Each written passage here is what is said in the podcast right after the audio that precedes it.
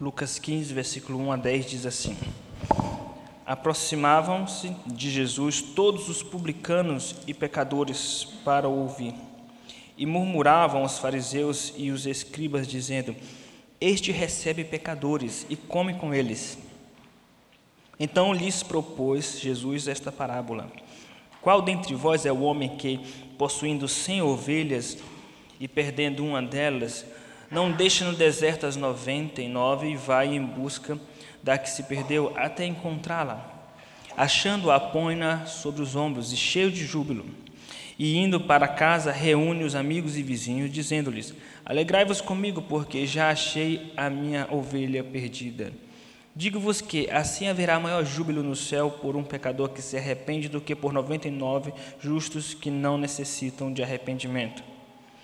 Ou qual é a mulher que, tendo dez dracmas, se perder uma, não acende a candeia, varre a casa e procura diligentemente até encontrá-la? E tendo-a achado, reúne as amigas e vizinhas, dizendo: Alegrai-vos comigo, porque achei a dracma que eu tinha perdido. Eu vos afirmo que, de igual modo, há júbilo diante dos anjos de Deus por um pecador que se arrepende. Meus queridos irmãos, vamos orar mais uma vez. Peça para que o Espírito Santo de Deus fale ao seu coração. Senhor nosso Deus, nós nos submetemos à tua soberania, teu poder, tua graça, entendendo que nós dependemos do teu Espírito Santo para que a exposição da palavra seja eficaz. Nós clamamos ao teu nome pedindo para que o Senhor venha nos socorrer nesta manhã, ajudando-nos, revelando-nos os mistérios da tua palavra e falando profundamente aos nossos corações. Se conosco, glorifica mais uma vez tão somente o teu nome. Em nome de Jesus. Amém.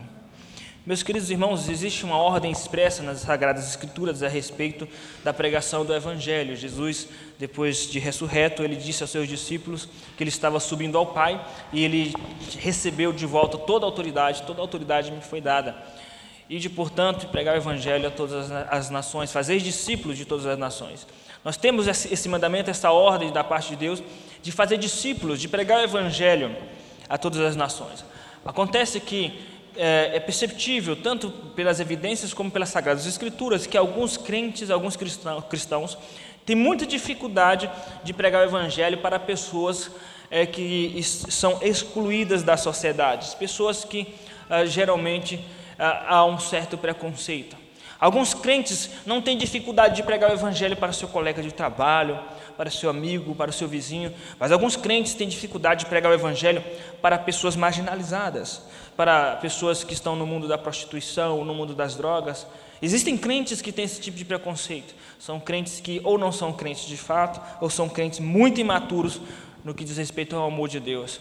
Jesus veio trazer aqui, meus irmãos, nessas duas parábolas, na verdade nas três, mas nosso foco hoje será nas duas parábolas, verdades e princípios que vêm nos corrigir quanto à nossa disposição de pregar o Evangelho a toda criatura, a disponibilizar do amor de Deus, da pregação do Evangelho para todas as pessoas. Jesus estava aqui, meus irmãos, corrigindo uma postura dos fariseus. Os fariseus também, como muitos religiosos de hoje em dia, como muitos crentes de hoje em dia, esses fariseus tinham dificuldade de se, de se aproximar dos marginalizados da sociedade. Na verdade, existia uma tradição rabínica que eles acreditavam que é, era possível chegar num grau de obediência a Deus quase de perfeição. E eles se incluíam nesse grupo de se achar perfeitos espiritualmente. Né? Aqueles que eram consagrados a Deus quase que sem pecados. Os fariseus tinham esse pensamento e, por conseguinte, por se achar superiores, por se achar muito santo, de fato eles, eles, eles se desviavam daqueles que eram marginalizados, não se aproximavam de prostitutas, pecadores e publicanos. Eles tinham preconceito, porque eles achavam que essas pessoas não eram dignas de estar à, à sua volta, de estar perto deles. Então Jesus veio corrigir esse tipo de postura, porque Jesus veio, na verdade, para o, o, o que havia se perdido, ele veio para o doente, ele veio para os pecadores. Então Jesus ele começa, começou a comer com os pecadores e publicanos, ele convidava os pecadores e publicanos, e isso, é, na verdade, escandalizou a mentalidade dos fariseus. Versículo 1 diz o seguinte: Aproximavam-se de Jesus todos os publicanos e pecadores para o ouvir. E murmuravam os fariseus e escribas, dizendo: Este recebe pecadores e come com eles. Nós temos que entender que pecadores aqui não é o sentido teológico bíblico é, é, em geral. Pecadores aqui é pecadores da perspectiva do judaísmo da, da, da, do período da igreja primitiva.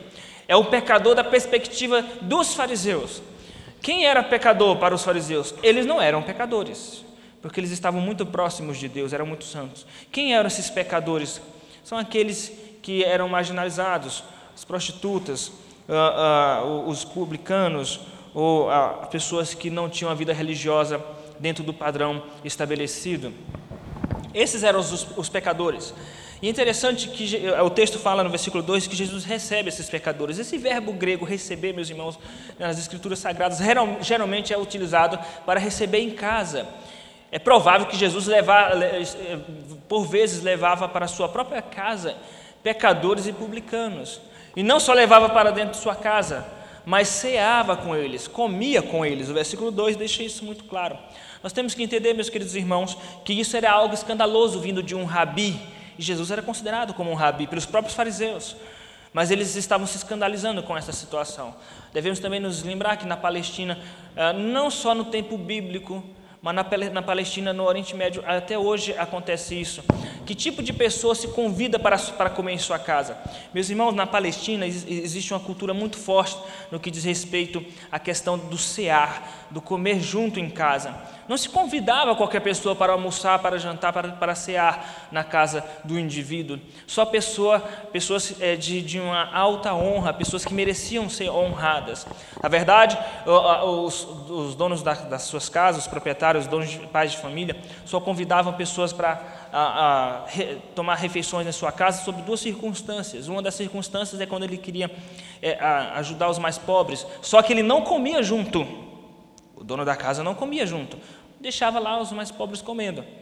Ou quando ele convidava uma pessoa digna de honra, uma pessoa honrada socialmente.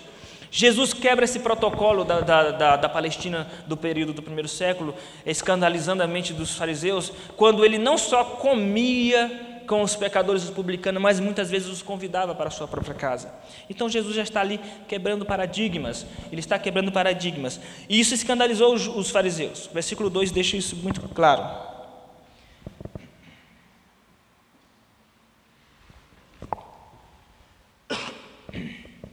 E murmuravam os fariseus e os escribas, dizendo: Este recebe pecadores e come com eles. Por quê? pecadores e publicanos não mereciam comer junto com o rabi. Veja, meus irmãos, que as duas parábolas que se seguem, que é a parábola da ovelha perdida e da dracma perdida, vem como uma resposta. Jesus, ele, às vezes ele dava um sermão duro, mas na maioria das vezes ele era sutil contundentemente sutil na sua resposta ao comportamento farisaico e hipócrita daqueles homens. Então ele dá essa resposta trazendo ilustrações do dia a dia a respeito do, do pastoreio e a respeito da dracma perdida. Isso tudo para mostrar como Deus resgata os pecadores, como Deus resgata um pecador. E com base nessas duas parábolas, meus irmãos, nós teremos como tema da mensagem de hoje as etapas do, do resgate de um pecador. Então lembre-se da temática de hoje, as etapas do resgate de um pecador. Quais são essas etapas com base na, na palavra de Cristo? Meus irmãos, a primeira etapa, estávamos perdidos. Essa é a primeira etapa do resgate de um pecador. O pecador se encontra perdido. Estávamos perdidos de fato. Versículo 4 e versículo 8 deixa isso muito bem claro. Versículo 4 fala sobre esse resgate e que nós estávamos perdidos. Versículo 4 diz assim: qual dentre vós é o homem que, possuindo cem ovelhas, perdendo uma delas, não deixa no deserto as noventa e nove, e vai em busca da que se perdeu, até encontrá-la? Versículo 8: Ou qual é a mulher que, tendo dez dracmas, se perder uma, não acende a candeia, varre a casa e procura diligentemente até encontrá-la? Então, ele usa essas duas figuras típicas da, da, da Palestina da, do primeiro século, que inclusive ainda existem essas figuras hoje para exemplificar essa verdade de que a primeira etapa que Deus utiliza para resgatar um pecador, essa, essa etapa se encontra no fato de que esse pecador encontra-se perdido. E ele usa a ilustração da ovelha que se perdeu, era dentre as cem ovelhas que ele tinha, se perdeu uma delas, e dentre as dez eh, dracmas, a mulher perdeu uma delas. Veja que ele usa esse número decimal como no sentido de algo completo e tornou-se incompleto porque algo se perdeu ou uma se perdeu. Meus irmãos, nós temos que entender um pouco desse contexto da, da Palestina no que diz respeito ao pastoreio. Numa leitura superficial, nós temos a impressão de que esse pastor estava sozinho e ele deixou as 99 no deserto, abandonada, e foi em busca da que se perdeu. Não é bem assim, meus irmãos. Não, não existe pastoreio de ovelhas nessa quantidade de ovelhas, um pastoreio sozinho. Na verdade, os pastores na Palestina, tanto naquela época como hoje em dia, eles pastoreiam em dupla ou trio, são dois ou três pastores. Esses pastores, ah, geralmente, eles prestam serviço para uma família. Às vezes, o pastor também é proprietário daquelas ovelhas em ah, associação com a família ou com outros proprietários. Mas ele nunca está sozinho, ele está sempre em dupla ou trio, pastoreando aquelas ovelhas. Então, é possível que, quando esse pastor foi em busca da ovelha que se perdeu, os outros pastores ficaram com as 99 e levaram essas, essas 99 para casa. Porque nós temos que entender que, inclusive, a família e os vizinhos se alegraram porque os vizinhos ficaram sabendo que esse pastor perdeu essa ovelha. E o prejuízo não foi só para o pastor, o prejuízo foi para a família, para os donos daquelas ovelhas.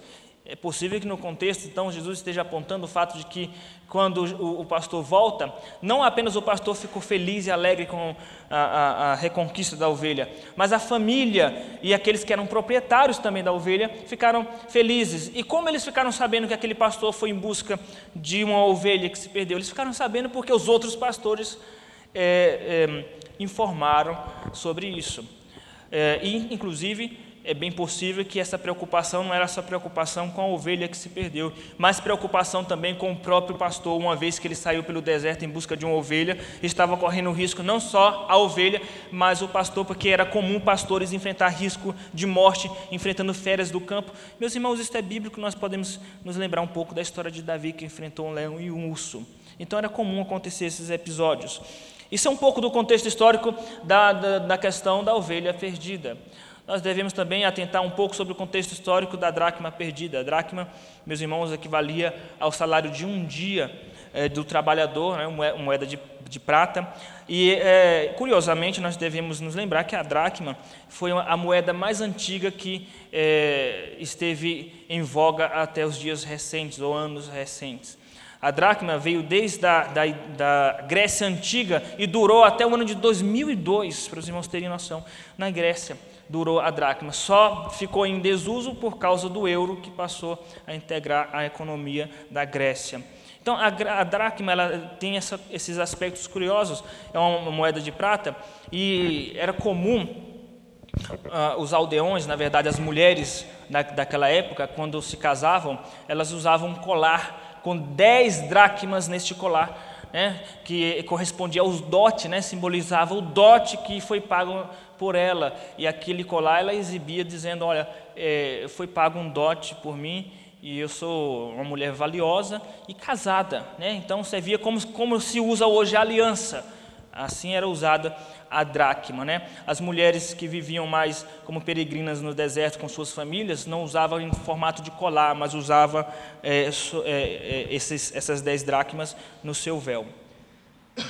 Meus queridos irmãos, quando uma mulher perdia uma dracma era algo desesperador para a mulher, porque isso diz, respeito à honra daquela mulher, diz respeito ao histórico de, de, de seriedade matrimonial que ela estava inserida.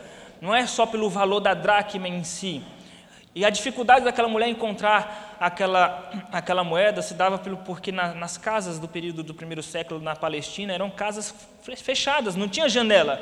No máximo um buraquinho do tamanho de um tijolo lá perto do teto, mas não tinha janela. Então, independia se ela perdeu essa moeda de noite ou de dia. Ela precisava de uma candeia para uma lamparina para procurar essa dracma e varrer até encontrar. E quando ela ficou, quando ela encontrou, ela ficou extremamente feliz e contente a ponto de contar para as outras mulheres, para que as outras mulheres compartilhassem daquela alegria matrimonial de que ela encontrou aquele símbolo matrimonial que simbolizava seu casamento. Meus queridos irmãos, tendo em vista a exposição do contexto das duas parábolas, vamos então para nos remeter ao tema e o primeiro subtópico. Qual é a etapa, a primeira etapa do resgate de um pecador? A primeira etapa é que esse pecador se encontra perdido, versículo 4 e 8. Versículo de número 4, como nós vimos agora há pouco, aponta sobre a ovelha perdida. Qual dentre vós é o homem que, possuindo cem ovelhas, perdendo uma delas, não deixa no deserto as 99 e vai em busca da que se perdeu. Versículo 8. Ou qual é a mulher que, tendo dez dracmas, se perder uma, não acende a candeia, varre a casa e procura diligentemente até encontrá-la. Observe que os dois, tanto o homem né, como a mulher, perderam algo importante, algo de valor. E Jesus usa duas figuras para impactar a mentalidade judaica, na verdade, a mentalidade farisaica. A figura do pastor, que era algo desprezível para um fariseu, porque era uma profissão que não tinha muita importância, e a figura da mulher, que era outra figura desprezível para o fariseu. Jesus usa de propósito essas figuras para impactar aquela mentalidade hipócrita dos fariseus. E mostra que aquele homem eh, perdeu aquela ovelha, a ovelha estava perdida, bem como aquela como aquela moeda. Assim se encontra um pecador sem Cristo. Se a pessoa não tem Cristo na, sua vida, ele está perdido, como diz Paulo, sem Deus no mundo, morto em seus delitos e pecados, está sob a ira de Deus, está condenado debaixo da ira de Deus e, e de fato, é, é, tem a sua vida controlada pelo diabo. Se você não tem Cristo em sua vida, se você não tem Jesus em, em seu coração, de fato você se encontra perdido. Você se encontra perdido ou como ovelha abandonada no deserto, perdido sem Deus, ou às vezes você pode estar perdido dentro da casa, como aquela moeda. Estava perdido da casa daquele daquela proprietária, às vezes você está perdido dentro da casa de Deus, pensando que conhece a Deus, pensando que conhece a Cristo e de fato não é convertido. Existe de fato dois tipos de pecadores perdidos. Os pecadores perdidos que não conhecem o Evangelho e os pecadores perdidos que, que vivem dentro da igreja ou que têm algum contato dentro da igreja com o Evangelho. E que tipo de pecador você é? Você é esse pecador perdido? Se você é esse pecador perdido, meus irmãos, ou, ou, ou, meu querido, de fato Deus está te dando a oportunidade de ouvir o Evangelho para que você possa se arrepender e ter acesso à vida eterna gratuitamente em Cristo Jesus, através do sacrifício da cruz. Meus queridos irmãos, a primeira etapa do resgate de um pecador consiste em que ele está perdido. A segunda etapa consiste em que uh, ele é procurado pelo proprietário. Então, estávamos perdidos, mas fomos procurados. Versículo de número 4 e 8 diz: uh, Não deixa no deserto as 99 e vai em busca da que se perdeu até encontrá-la. Versículo 8: Ou qual é a mulher que, tendo dez dracmas, se perder uma, não acende a candeia, varre a casa e procura diligentemente Interessante isso, essa procura diligente. Significa, ah, no caso da mulher, uma procura desesperada. A mulher estava desesperada para encontrar aquela, aquela moeda, por causa do valor, não o valor monetário, mas o valor social, o valor cultural, o valor existencial para ela. Aquela, aquela ovelha que se perdeu não foi um prejuízo apenas para o pastor, mas por toda, para toda a família, para todos os proprietários envolvidos. Então, meus irmãos, Inclusive o pastor que foi procurar a ovelha, quando ele voltou a salvo, toda a família se alegrou pela vida do próprio pastor também. Meus queridos irmãos, estávamos perdidos sem Cristo, mas a segunda etapa foi o fato de Deus ter ido nos buscar. E Ele foi nos buscar ah, usando pessoas, pregação do Evangelho, como está escrito em Oséias capítulo de número 11. Com cordas humanas eu te chamei, quanto mais eu te chamava, mais se iam da minha presença. Assim aconteceu conosco muitas vezes que alguém, pegou, alguém pregava o Evangelho para nós e nós rejeitávamos, rejeitávamos, até que teve um dia chamado Dia da Salvação, foi o dia que de fato Deus nos converteu, operou eficazmente em nosso querer, em nosso efetuar, nos fazendo nascer de novo, nos fazendo ressuscitar espiritualmente, nos assentar nos lugares espirituais em Cristo Jesus, recebendo-nos como filhos, nos adotando como filhos, reconciliando-nos consigo mesmo, nos justificando em Cristo Jesus redimindo-nos em Cristo Jesus. Então, ele não apenas leva em conta o fato de que nós estávamos perdidos, mas ele foi em busca das suas ovelhas. Ele deu a vida pelas suas ovelhas. E se você é uma ovelha de Cristo, sinta-se feliz e lisonjeado, porque Cristo foi te buscar. Ele foi até você. Ele não te deixou abandonado no mundo.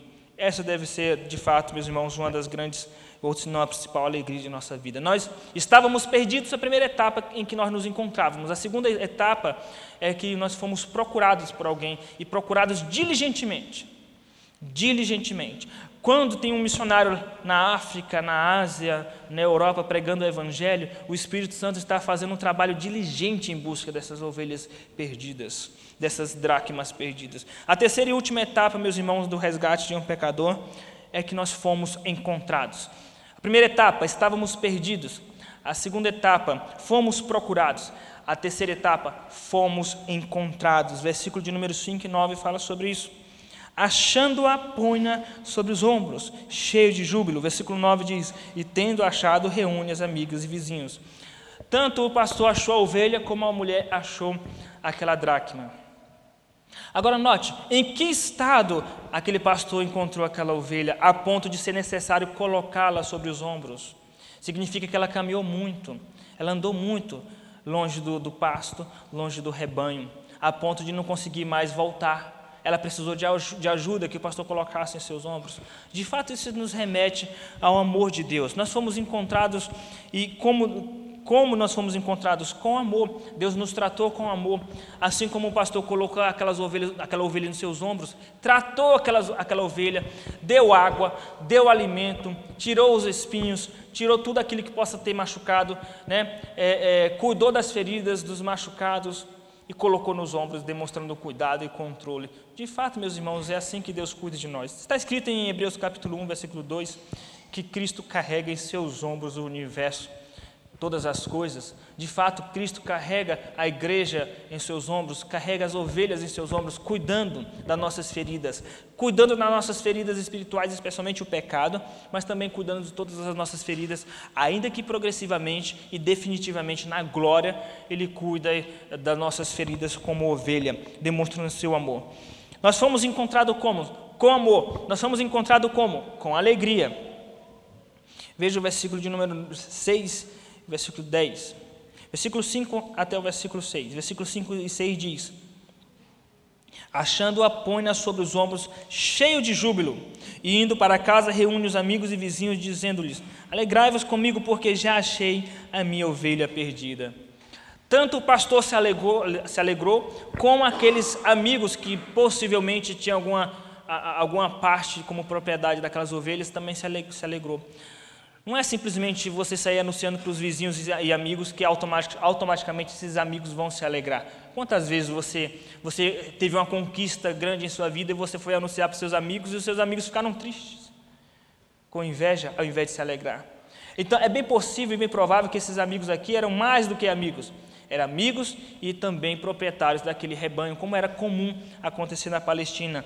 Houve júbilo, tanto do pastor como da família dos proprietários e dos vizinhos daquela, daquela, da, daquele pastor. Veja que diz no versículo de número 9: E tendo achado, reúne as amigas e vizinhas, dizendo: Alegrai-vos comigo, porque achei a dracma que eu tinha perdido. E no versículo seguinte, ele vai, vai aplicar: Que alegria é essa no sentido espiritual? Versículo de número uh, uh, 7. Digo-vos que assim haverá maior júbilo no céu por um pecador que se arrepende do que por 99 justos que não necessitam de arrependimento. Versículo 10. Eu vos afirmo que de igual modo há júbilo diante dos anjos de Deus por um pecador que se arrepende. Veja que dois grupos de pessoas se alegram: o pastor e os amigos e vizinhos. Espiritualmente, quem se alegra?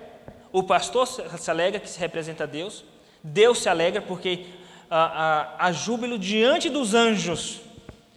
Quando ele fala isso no versículo 10, não, é, não são os anjos que estão jubilando e se alegrando, é diante desses anjos alguém está se alegrando. Quem? O próprio Deus se alegra com o arrependimento de um pecador. No entanto, no versículo de número 7, remete aos anjos quando fala do céu.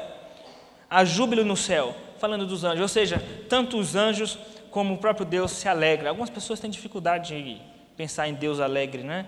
As pessoas geralmente pensam em Deus apenas um Deus sério, irado, carrancudo. Ninguém imagina Deus alegre. Pois é, pois quando alguém se converte, Deus fica feliz, Deus se alegra, e não só Deus, como a festa, a júbilo no céu quando um pecador se arrepende.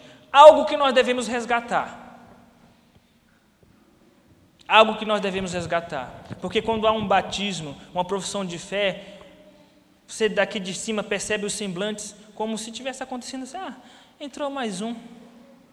mais um faz parte da. Vai, vai, ah, mais um, vai, ah, se converteu, ah, se converteu. Ah, recebeu, recebeu Jesus, ah, mais uma alma. Ah, mais uma alma. Que legal.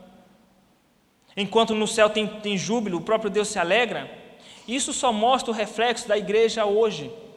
Quando se fala, vamos pregar o evangelho, só vai um gato pingado, dois ou três. Porque a igreja não tem mais ânimo com o que diz respeito à pregação do evangelho.